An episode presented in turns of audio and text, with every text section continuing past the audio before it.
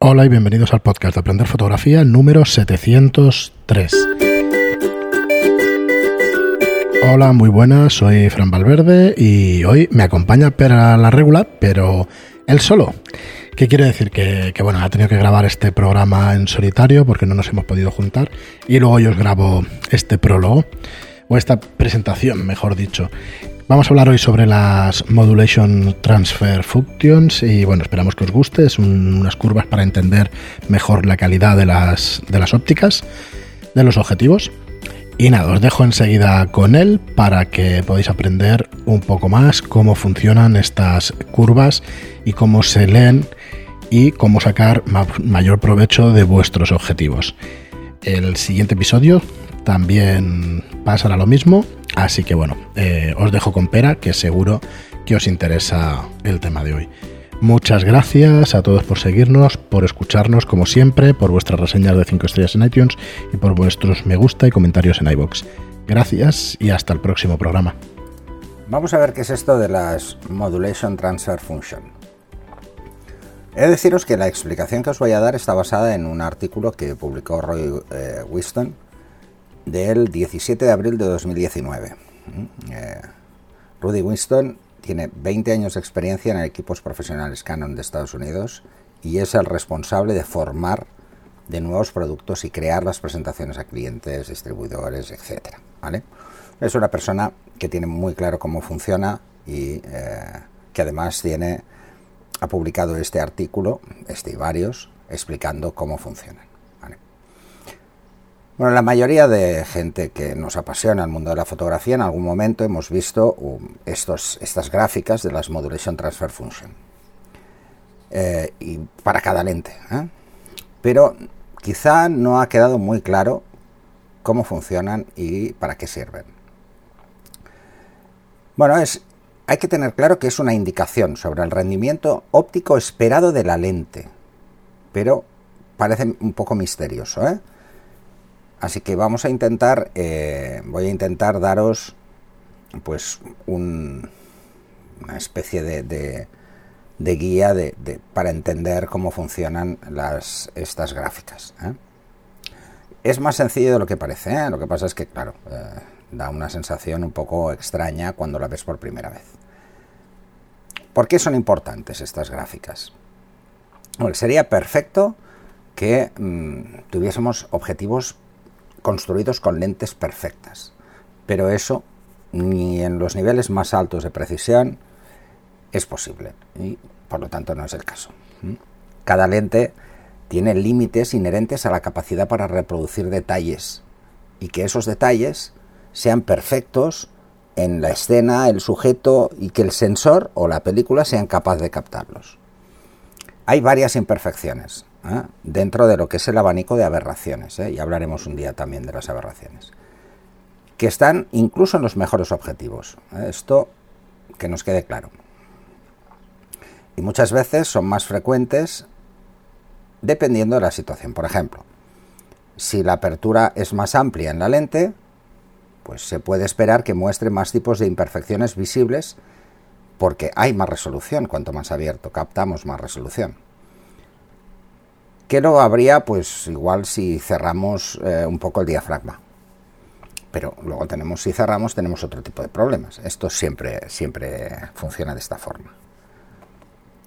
O por ejemplo, si tenemos un gran angular o tenemos un tele, son aberraciones diferentes en algunos casos. Y si tenemos un zoom, eh, pues bueno, hay más grupos ópticos, es más fácil que tenga más aberraciones o que éstas sean más visibles. Pero no son las mismas ni en, ni en los angulares, ni en los teles, ni en los zooms, porque lo que hacen es magnificar ambos ángulos, ¿eh? o sea, ambas distancias focales. Entonces las MTF, las Modulation Transfer Functions, ¿qué le dan al fotógrafo?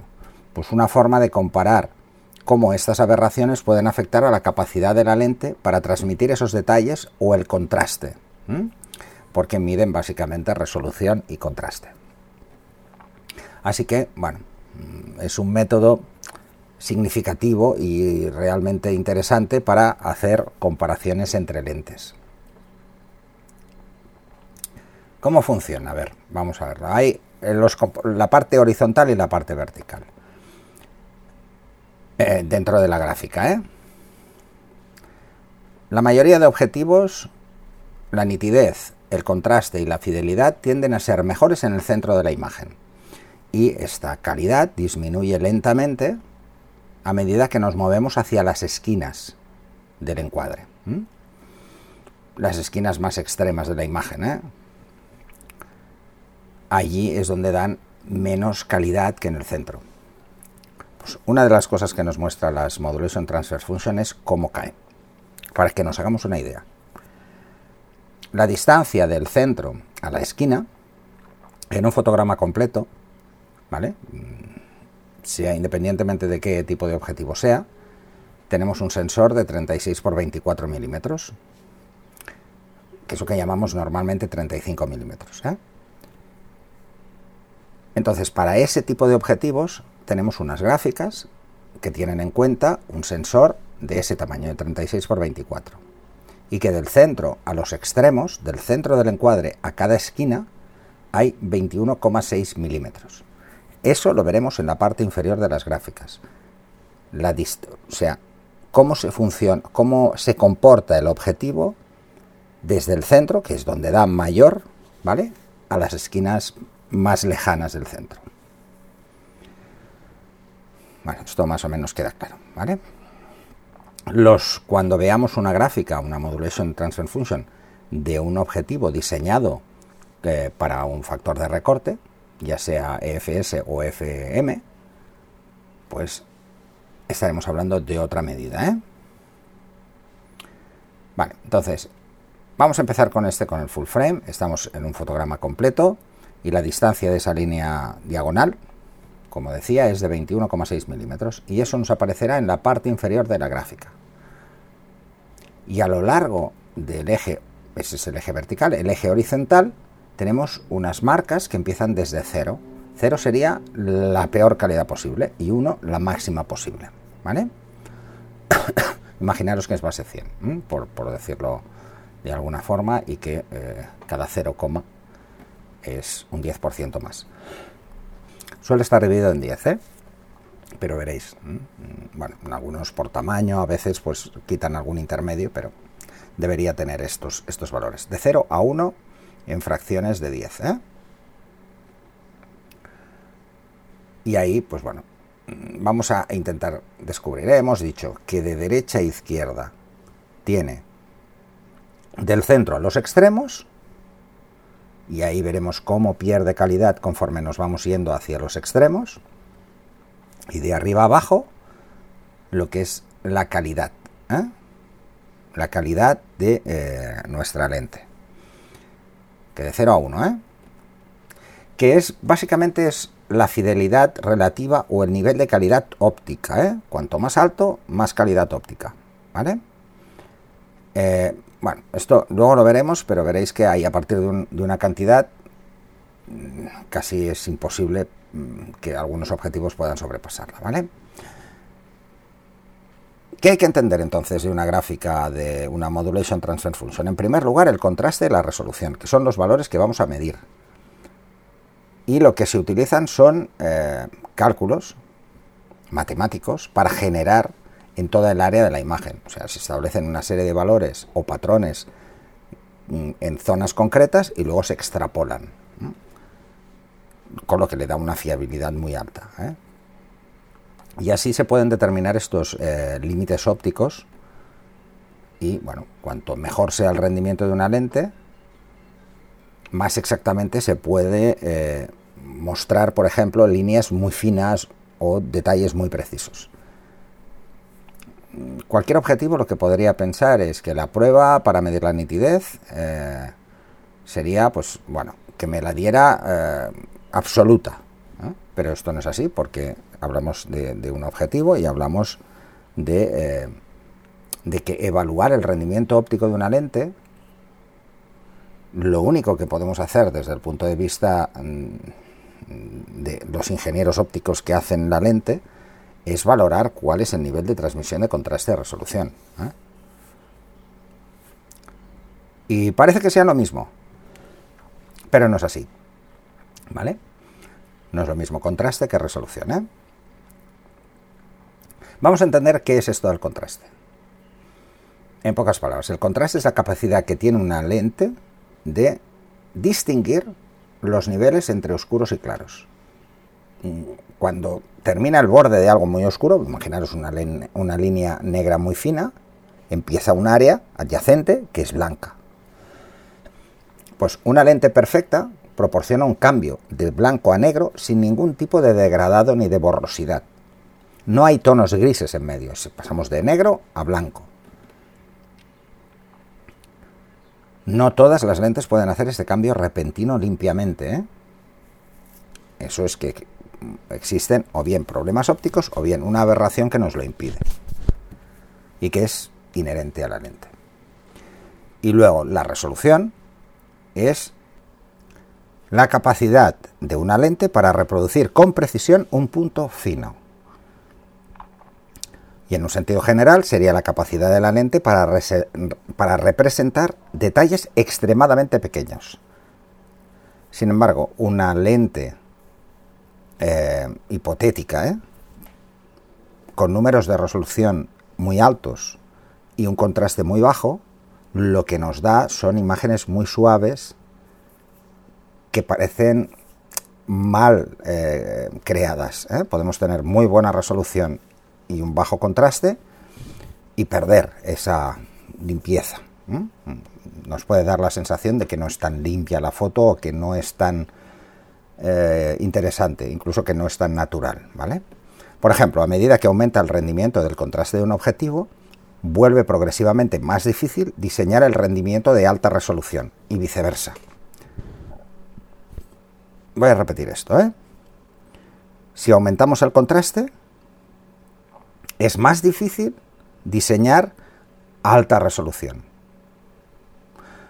Una imagen con muy buen eh, extremo contraste y extrema resolución es tremendamente difícil conseguirla ópticamente. Debe existir un equilibrio entre el contraste y la resolución para que el rendimiento de la lente sea óptimo, y más en las cámaras actuales que tienen mucha resolución.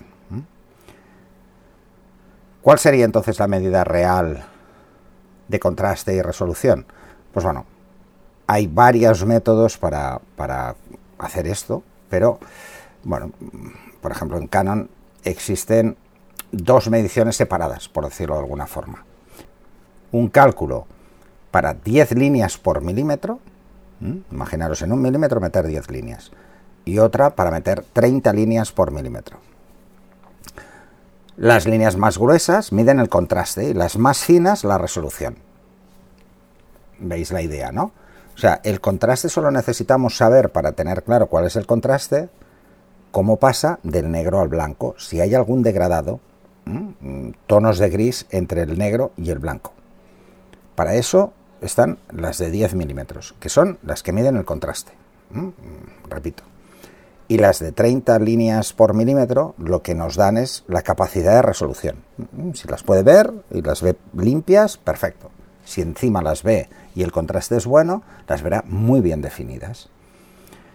Todo esto se hace eh, en condiciones controladas. Esto es muy difícil, hacer, esto no podemos hacerlo nosotros ¿eh? directamente. ¿Vale? Hay muchas pruebas alternativas para, para ver, y veréis gráficas para ver más o menos cómo es la resolución, pero es mucho más complicado que todo esto. El contraste se mide probando cómo funciona una lente con conjuntos de líneas amplios, ¿eh? los gruesos, recuerdo, ¿eh? que están espaciados también a 10 líneas por milímetro.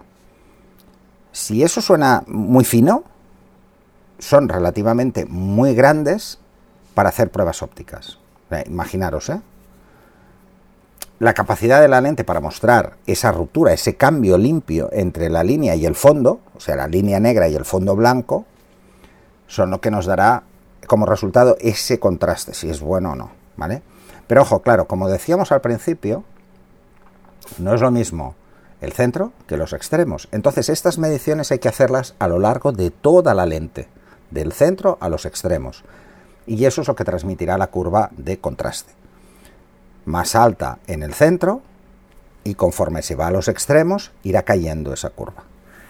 Si esa curva cae muy rápido o cae demasiado precipitadamente, pues sabremos que el contraste en el centro es el que salga de partida, pero que ha perdido mucho contraste conforme nos vamos a los lados.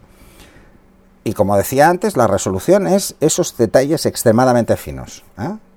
Esas líneas repetidas, muchísimo más finas, que son 30 líneas por cada milímetro. Tan finas que eh, hay objetivos que no son capaces de plasmar del todo.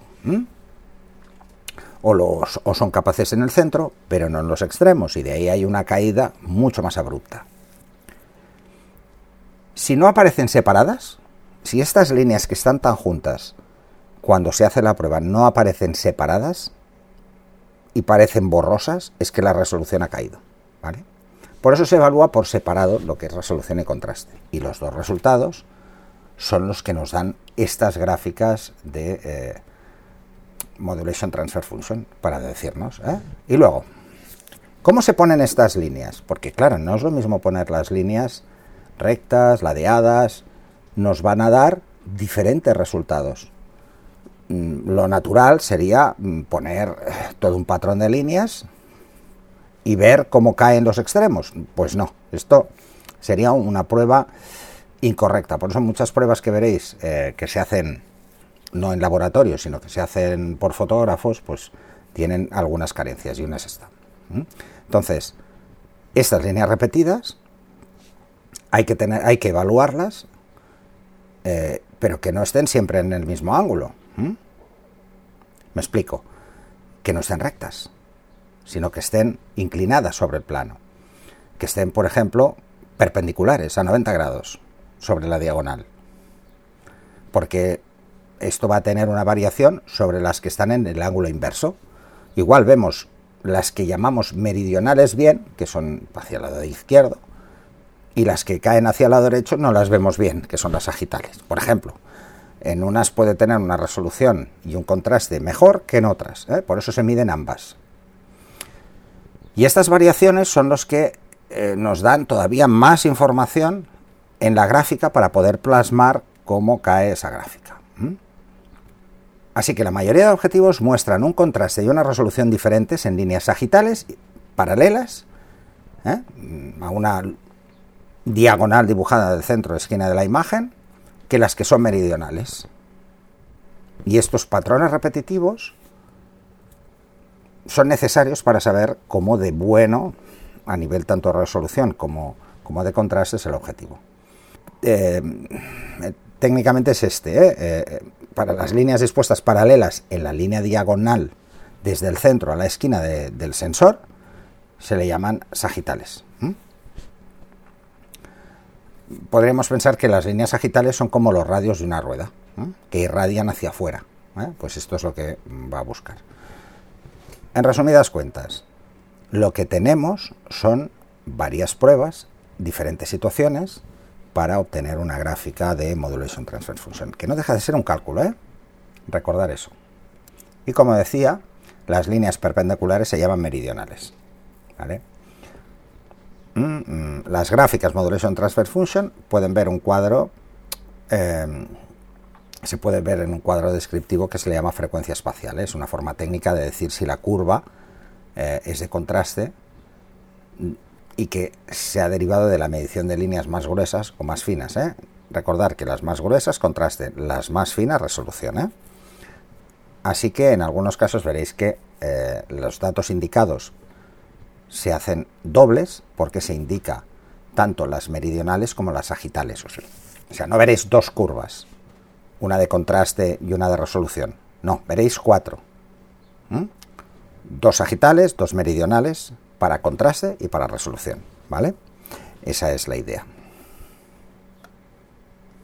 Bueno, ha quedado un poco tocho eh, esta explicación, pero que era importante entender cuál era la diferencia entre contraste y resolución. Pero ahora en los siguientes capítulos vamos a ver más cosas. ¿eh? En el siguiente sobre todo, eh, no sé si será uno más o dos más, pero vamos a ir viendo qué cambios ha habido o qué evolución ha habido con las Modulation Transfer Function, sobre todo en Canon, que ahora os lo explicaré, y luego pues ver cómo interpretarla. Eh, ya puede parecer, eh, me voy a saltar al último para ver cómo interpretarla, no, pasar por este porque creo que, que así quedará un poco más claro.